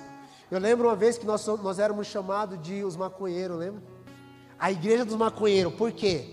Porque começou a ir vários maconheiros para a igreja. E as pessoas da sociedade não acreditavam. Ia lá nos loteamentos, falava, ih, só vai lá para fumar. Chamaram o Raul esses dias, o Raul estava pregando no dia do evangelismo, né, que teve aqui no sábado, na, na, madrugada de sexta, foi na boate pregar. Ele estava com um coriza, ele Aí o cara falou, você cheirou, né? Falou, não, macho. Não cheirou assim, eu conheço esse negócio aí. Não, cara, eu só estou com coriza. Raul é um pastor querido, aqui a Emily, esposa dele, pastora também. Irmãos do céu, grave isso. Era chamada a igreja maconheiro. Um monte de gente assim que ninguém dava nada. Eu lembro quando a gente começou, a, a igreja começou na Entre Rios, existia dois carros na frente da igreja. Era bicicleta e um monte de chinelo, irmãos. Ninguém tinha nada. Um monte de jovens, só queria, só queria Deus. Só queria Jesus, cara dividir a cesta básica, ir na casa do irmão para pegar bergamota, né? Ou vergamota que chama? Berga ou verga? É, você entendeu. Bergamota. Ia lá, trazia um rancho de bergamota porque faltava comida, irmãos. Pessoas que, de verdade, aconteceu isso, irmãos. Não estou jogando conversa fora. Tem testemunhas aqui. Eu fui um desses. Fui um desses, irmão, 2016, passando o olho do furacão. Meu pastor, ele me falava, cara, pode. Quando eu falo, irmão, traz alimento para a igreja, quando eu falo isso, e vocês não trazem, não pense que é para cá do pastor ficar pegando, irmãos. Tem famílias que precisam. Lá, um tempo atrás, era nós precisando. Mano, pode. Pega aí a cesta básica, leva. Amém, obrigado. Precisava.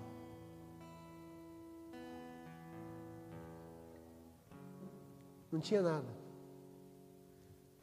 Mas aí a sociedade começou a ver que aqueles jovens já tinham parado de fumar, já tinham parado de beber, já tinham parado de pegar as menininhas e transar com elas, já tinham parado tudo, irmãos. E aí agora, esse jovem só queria Deus. Lembra das consagrações? Chegava na igreja nove horas da manhã, primeiro domingo do mês. Saía só depois do culto, irmãos. O dia todo buscando a Deus em jejum na igreja. Aí sabe qual a forma mudou? Agora não é a igreja dos maconheiros, agora é a igreja dos fanáticos. Só quer saber de orar, só quer saber de Deus, só quer saber de buscar Jesus. E, e. Era assim. Um monte de pessoa que é Deus. Um monte de louco. Tem algum louco aqui?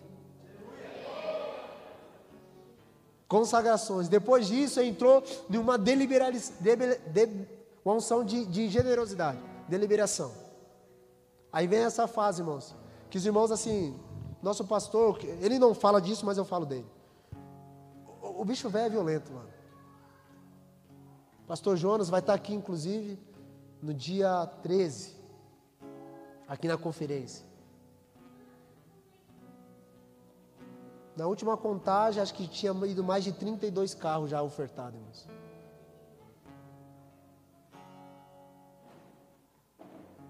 Pastor, eu tenho um Hot Wheels, eu não dou.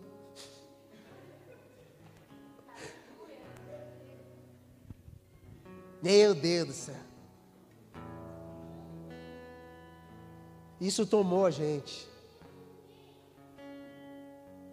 Então, a Bíblia diz que tinha tudo em comum, né? A Bíblia fala, né? Atos 2, né? 44. Entre eles não havia necessidade, havia tudo em comum. Irmãos, a gente viveu isso, a gente sabe o que é isso. Se um estava passando necessidade, todos estavam passando necessidade. Se um tinha, todos tinham. É realidade, irmãos. Isso não é contínuo, não. Aí começou isso. Aí mudou, agora não é mais a igreja apenas dos, dos que querem Deus. É a igreja agora que dá coisa.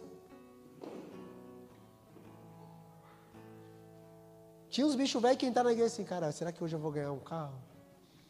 Será que hoje eu vou ganhar um relógio? Quando começou a acontecer isso, irmãos, aí não era mais bicicleta que parava na frente da igreja. E um monte de guarda-chuva.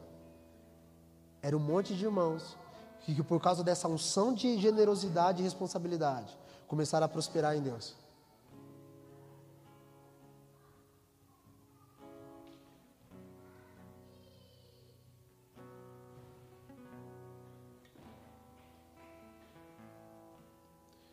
Quer que eu falo quando acaba?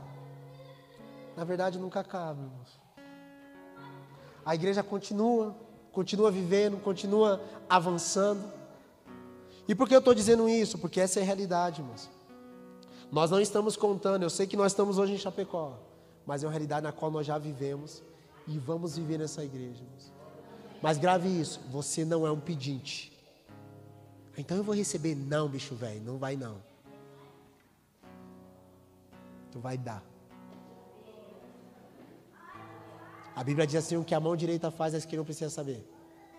Não é para você fazer esperando em troca. Nem faça. Ouviu? Está proibido de fazer querendo barganhar com Deus. Aqui a gente não faz campanha para você ganhar nada de Deus. Nós fazemos campanha para você morrer para você mesmo. Sete dias para você jejuar e morrer para sua vontade. Vamos? Olha, não tem nem amém, né? Se fosse sete dias para você prosperar, você fala amém. Agora sete dias para morrer para você mesmo, você não quer. Nossa palavra não consiste em sabedoria humana, mas em demonstração do Espírito do poder. Quer viver algo sobrenatural? Joga a vara no chão. Joga a vara, irmãos. Joga a vara. Deus está nos levando, irmãos, para outro nível de revelação. Grave isso. Domingo passado eu falei nível de revelação, nível de guerra espiritual. Estava no discipulado, o irmão, cadê o irmão está aqui, o irmão Mauro falou assim, cara, a gente tem eu, olha eu preguei semana passada. Quanto mais você conhece de Jesus, mais guerra espiritual tu enfrenta. Lembra? Ele falou assim, então a gente tem que parar de cantar aquela música. Eu quero conhecer Jesus. Eu não vou cantar mais isso porque a guerra tá, tá tensa.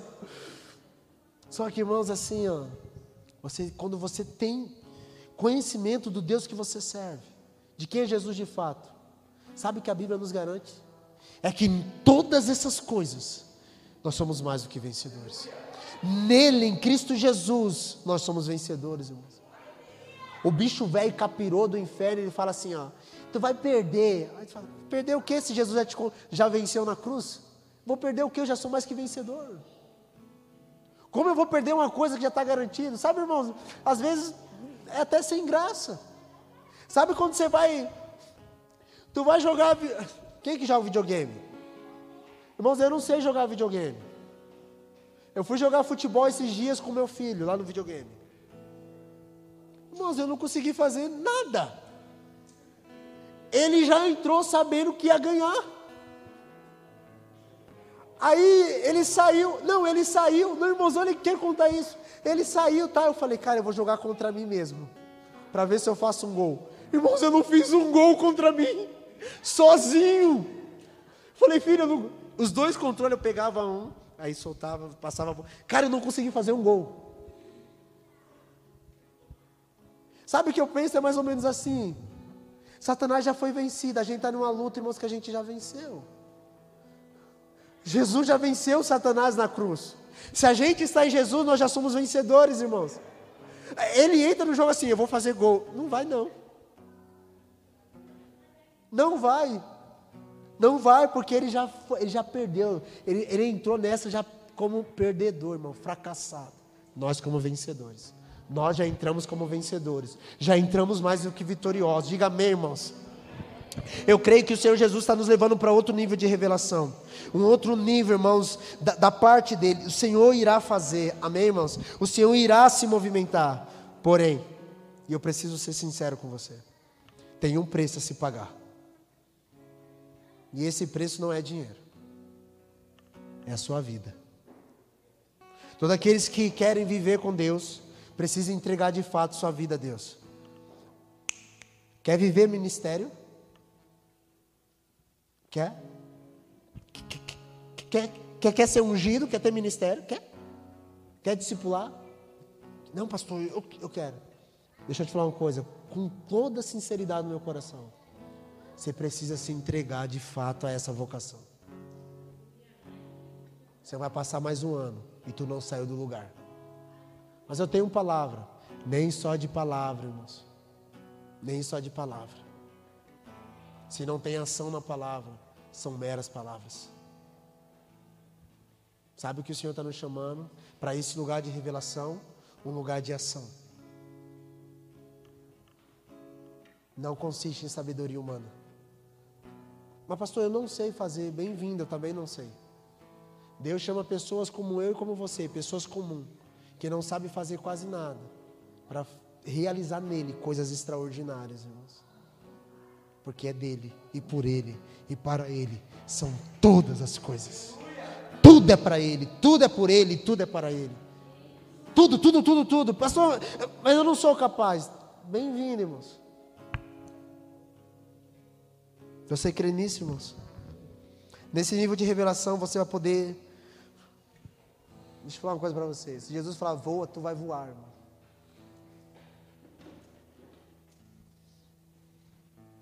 Um dia Deus pegou Felipe e falou assim: Felipe, vai até o caminho que está deserto de Gaza, vai para lá. Mas é deserto, fazer o que no deserto? Estou pregando aqui, tem um monte de gente. Vai para lá. A Bíblia diz que ele vai. Quando ele chega lá, ele vê o eunuco. Quando o eunuco está vindo, ele fala: Hum, está vindo alguém para eu pregar. Ele, ele ouve o eunuco lendo Isaías.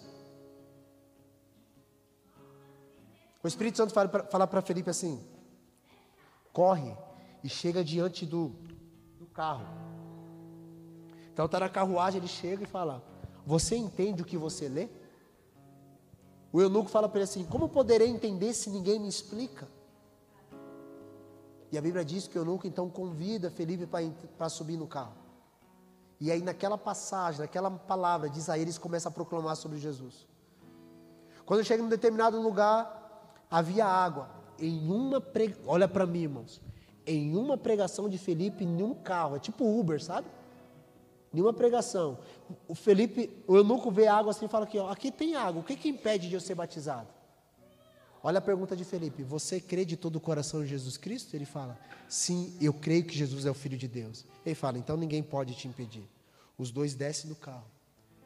Felipe batiza eunuco. Em uma pregação. Pastor, mas eu não fiz curso.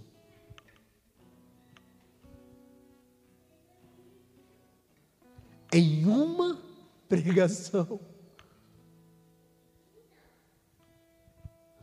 Em uma pregação, é como pegar o Uber, irmãos, daqui até o Brasão. E chegar lá no Brasão, tem uma poça d'água. Falar, cara, eu quero ser batizado. Pode ser aqui, pode ser aqui. Sabe o que acontece nessa pregação? Quando Felipe desce as águas, saindo ele da água, grave isso, revelação. A Bíblia diz que o Espírito Santo pegou Felipe e transladou ele, ou seja, arrebatou ele. E ele saiu do, da faixa de Gaza, do caminho de Gaza, e apareceu em Azoto, 200 quilômetros depois. Foi assim, ó. Teletransportou. Pastor, eu não acredito nisso. Bom, esse é o nosso Deus. Ele faz coisas extraordinárias que a nossa mente não capta. Eu, eu, não acredito que o homem pode ser transportado. Sabe aquele cara do Wolverine lá? Qual é o nome do cara lá? O... Tem um rabinho assim. Noturno. Cara, se Deus se Deus quiser te levar para outro lugar,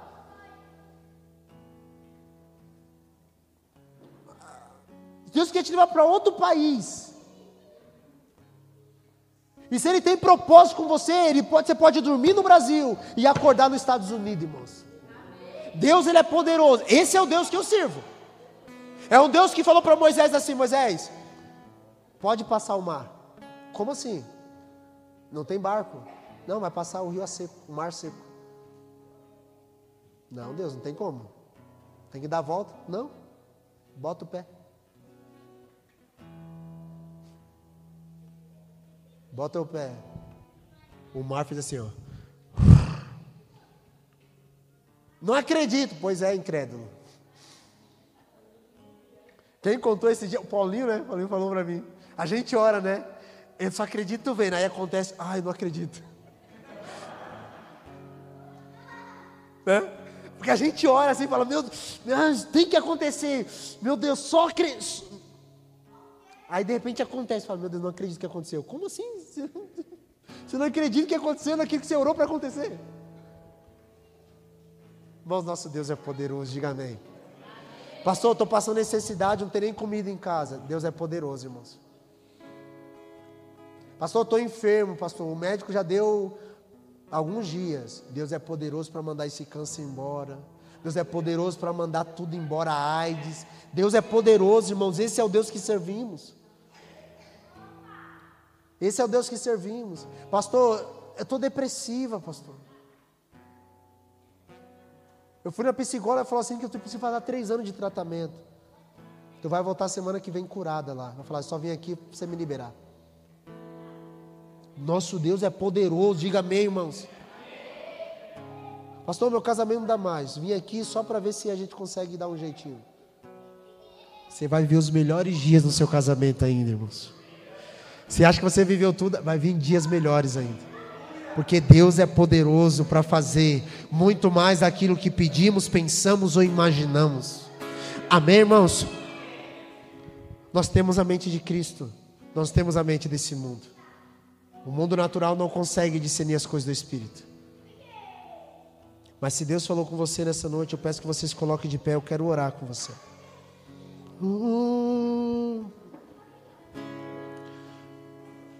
uh. Quem conheceu a mente do Senhor para que possa instruí-lo? Ou seja, quem conhece a mente desse grande Deus que possa dar conselho para ele? Ninguém, irmãos, mas nós temos a mente de Cristo. Nós temos a mente de Jesus. Nós, nós temos a mente de Cristo. Se você é espiritual, você conseguiu entender o que o Espírito Santo está ministrando sobre nós nesta noite, irmãos. Ah, eu sinto no meu coração, irmãos, que alguns de vocês terão posicionamentos incríveis a partir de hoje. É sério, você não será mais o mesmo a partir de agora. Diga amém, irmãos. O Espírito Santo está ministrando para vocês, alguns de vocês se posicionarem em algumas palavras que ele já falou. Não tenha medo. Só entra no rio, irmãos. Lava, molha os pés. Você vai ver, molha os pés. Molha os pés. Molha os pés e você vai ver o que Jesus vai fazer. Ah, pastor, creia, irmãos. Creia na palavra de Deus. O Espírito Santo está falando conosco. Se prepare, igreja. Se prepare. Dias sobrenaturais da parte de Deus virá sobre a nossa comunidade. Grave isso. O Senhor me deu uma palavra uns meses atrás, eu preguei aqui. O Senhor falou: faz anos que vocês pregam sobre arrependimento. Mateus capítulo 10. Ide, pregai, o reino de Deus está próximo. E diz para eles se arrependerem. Eu falei, amém, Senhor. Faz anos que nós estamos proclamando: se arrependa dos seus pecados, volte para Deus. Mas o texto não acaba aí. E Jesus fala assim: curai os enfermos, limpai os leprosos, irmãos, expulsai os demônios. De graça vocês receberam, de graça vocês vão dar. A palavra não para apenas no arrependimento. Arrependimento é a porta de entrada para viver o sobrenatural. Não, você não vive algo sobrenatural se você não se arrepender. Você precisa se arrepender, mas não para no arrependimento. Coisas sobrenaturais da parte de Deus virá sobre nós. Quem crê nisso? Feche os seus olhos agora, por favor.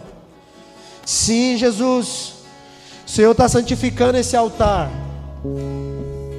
Sim, Jesus. Nesse altar não haverá estruturas humanas. Não será palavras persuasivas daqui.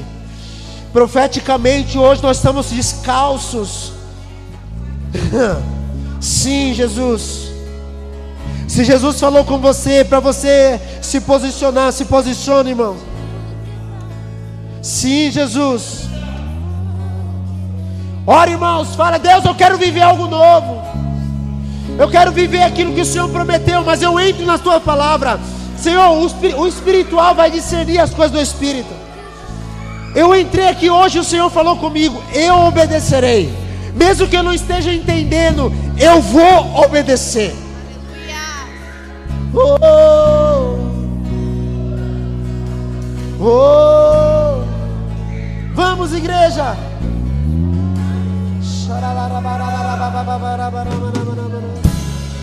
Sim, Jesus.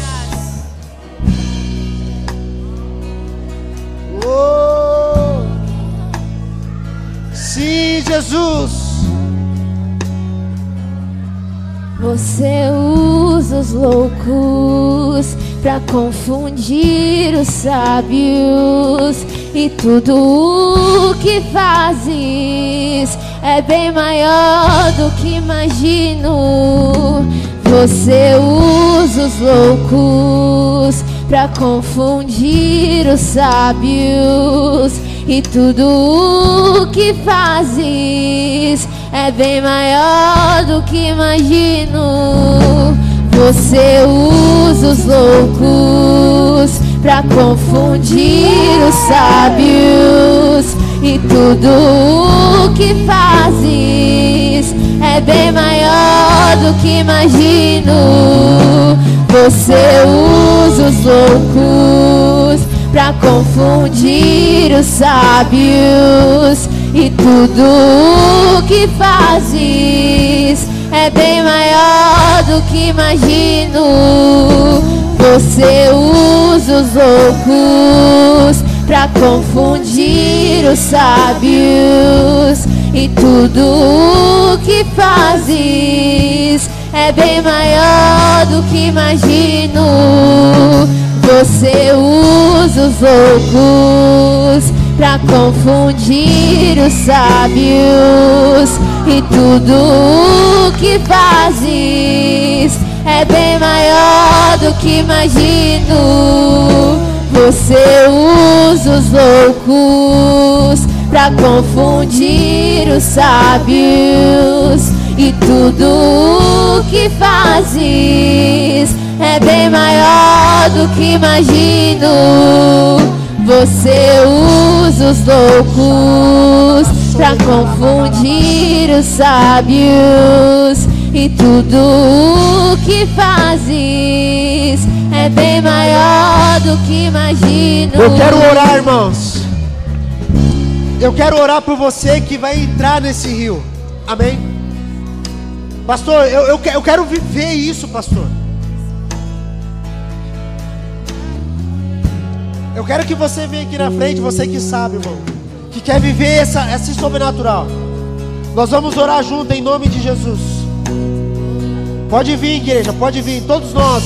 Deus está convocando os loucos para esses dias. Aqueles que ninguém dão nada, aqueles que vão dizer: Senhor, eu vou viver. Loucos são muito loucos. Pode vir, pode vir, pode vir mais para frente. Loucos são muito loucos. Pode vir, pode vir. Loucos o Espírito Santo quer uma igreja que não se conforma com o padrão desse mundo. Loucos são muito loucos. Loucos são muito loucos. Loucos são muito loucos. Glória a Jesus. Jesus, eu quero viver.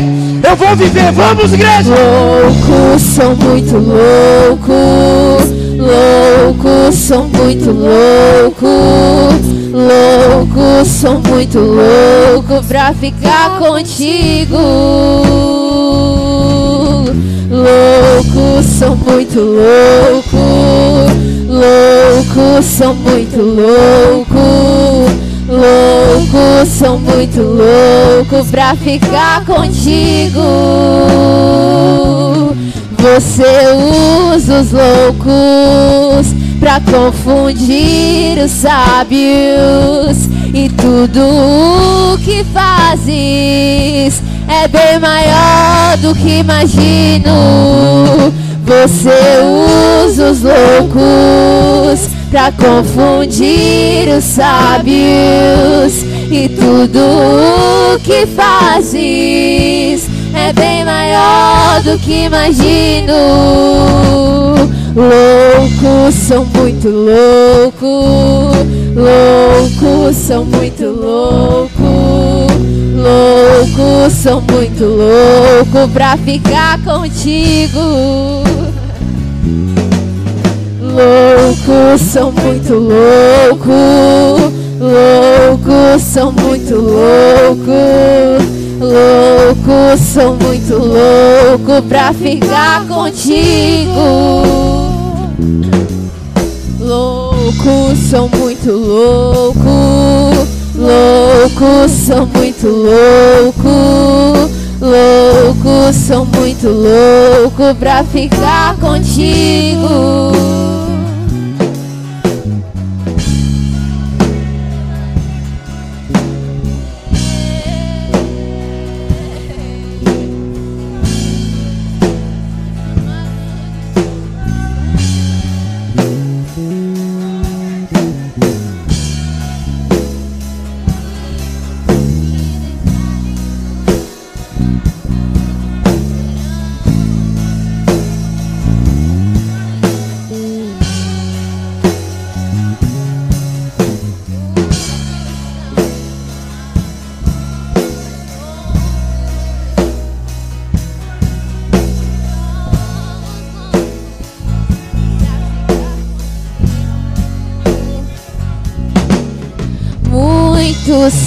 Chamados, mas poucos escolhidos. São os loucos pra ficar contigo. Muitos são chamados, mas poucos escolhidos. São os loucos pra ficar contigo. Muitos são chamados, mas poucos escolhidos. São os loucos pra ficar contigo. Muitos são chamados, mas poucos escolhidos. São os loucos pra ficar contigo. Loucos são muito loucos, loucos são muito loucos, loucos são muito loucos pra ficar contigo.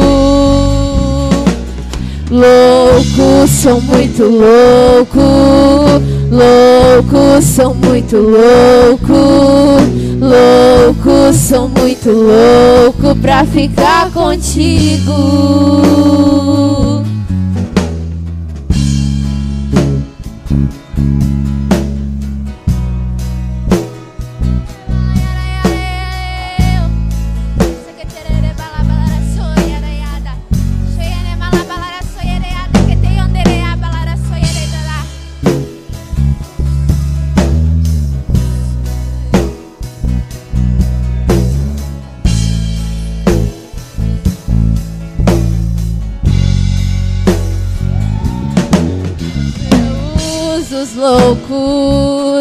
Pra confundir os sábios e tudo o que fazes é bem maior do que imagino.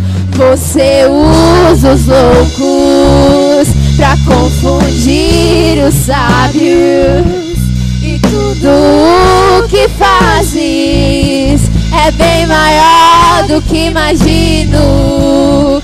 Você usa os loucos pra confundir os sábios e tudo o que fazes é bem maior do que imagino. Você usa os loucos pra confundir os sábios e tudo o que fazes é bem maior do que imagino. Sim, Jesus. Quando Jacó ele tem um encontro com Deus, ele vê uma escada posta do céu à terra e anjos subiam e desciam.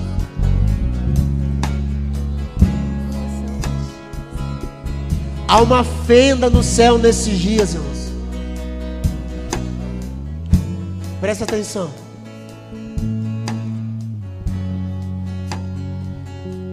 Há uma fenda no céu nesses dias. Anjos da parte de Deus subindo e descendo. Ele sobe para levar petições a Deus e desce com resposta de Deus. Anjos subindo e descendo. Jacó viu o Senhor. E ele fala: O Senhor estava aqui e eu não sabia. Uma fenda nos céus. Céus abertos. Olha para mim. Quando Jesus está no, no, no, batismo, ele vai se batizar, a Bíblia diz que os céus se abriram. E depois que os céus se abriram, ele nunca mais foi fechado, irmãos. Não há céu de bronze sobre você. Todas as orações que você faz a Deus sobe direto ao trono de Deus. Tudo aquilo que você pede para o Senhor, a única oração que não é respondida é aquela que não é feita. Quando você ora, Ele responde, diga amém. Por isso eu quero te desafiar essa semana a clamar a Deus. Separe magias de oração. Separe magias de clamor. Vai, grave isso. Há uma fenda nos céus, irmãos. Há uma fenda nos céus. Começam a, comecem a orar. Fala, Deus, dá, manda a resposta. Deus manda a resposta. Anjos subindo e descendo. Anjos subindo e descendo. Pastor, eu não estou vendo nada, pastor. Anjos subindo e descendo.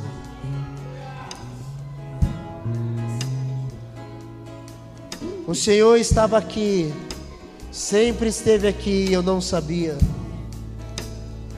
Jacó diz: ele via anjos subindo, anjos descendo.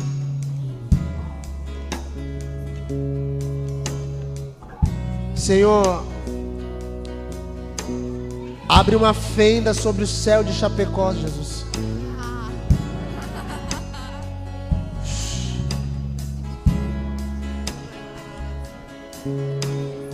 Chova justiça.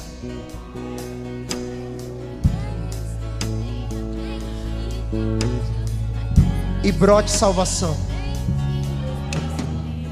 Tua palavra diz chova justiça e brote salvação. Isaías profetizou: chova justiça e brote salvação. Chova justiça. Há uma fenda nos céus sobre Chapecó. Chova justiça e brote salvação. Chova justiça e brote salvação sobre essa cidade, sobre nossas famílias, sobre nossas casas, sobre essa cidade. Chova justiça e brote salvação. Chova justiça e brote salvação, Pai. Em nome de Jesus. Sim, Jesus. Sim, Jesus.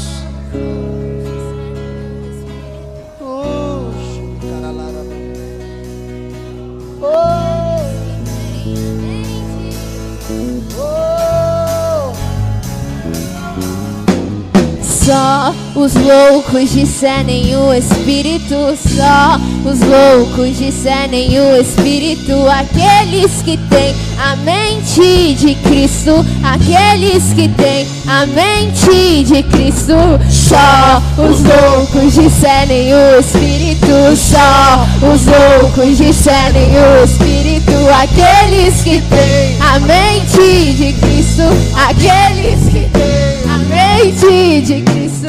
Só os loucos discernem o Espírito. Só os loucos discernem o Espírito. Aqueles que têm a mente de Cristo. Aqueles que têm a mente de Cristo. Só os loucos discernem o Espírito.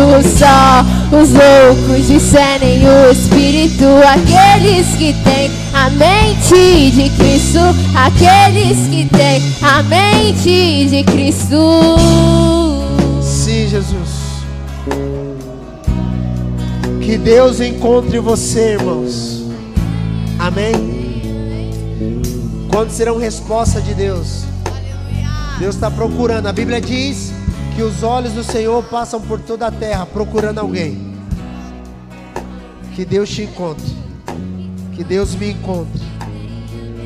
Deus está à procura dos verdadeiros adoradores. Que o adorem em espírito e em verdade. Que Deus te encontre. Que Deus te encontre. Amém, irmãos? Diga glória a Deus.